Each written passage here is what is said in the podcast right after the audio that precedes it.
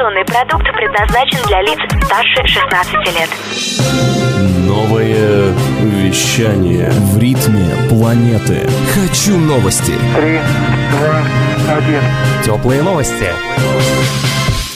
Всем привет! В студии Наталья Фомичева. Сегодня в выпуске теплых новостей. Защита банковской тайны граждан. Замена медиаплеера iTunes. Создание протеза с реалистической стопой. И в Ростовской области прошла гонка тракторов.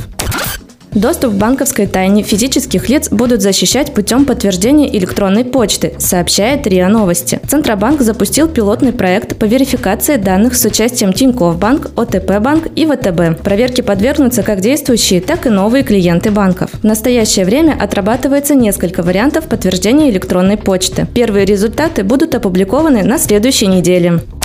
Американская корпорация Apple в ближайшее время полностью откажется от программы iTunes, сообщает The Verge. Программу заменят отдельными приложениями для музыки, подкастов и телевидения. Они должны появиться с выпуском новой версии операционной системы iOS. По сообщению специалистов, корпорация объявит о замене приложения на Всемирной конференции разработчиков Worldwide Developers Conference. Напомним, iTunes был запущен в 2001 году. С его помощью пользователи могут воспроизводить музыку и фильмы, а также синхронизировать компьютер и телефон телефон.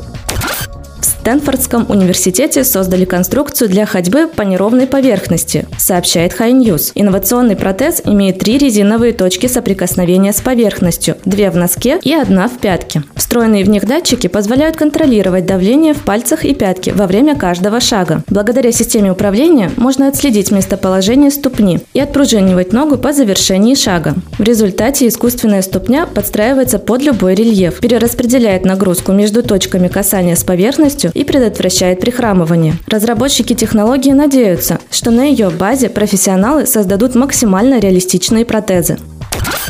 Ростовской области прошли международные гонки на тракторах «Бизон Трек Шоу», сообщает ТАСС. Соревнования посетили и посмотрели в прямом эфире более 150 тысяч человек. Участники преодолели необычную и труднопроходимую трассу с водными и грязевыми препятствиями, длиною 10 километров. За главные призы боролись участники из Ростовской и Московской областей, Ставропольского и Краснодарского краев, а также из Республики Крым. Отметим, «Бизон Трек Шоу» проводится с 2002 года. За это время победителям подарено 36 тракторов тракторов и десятки сельхозорудий.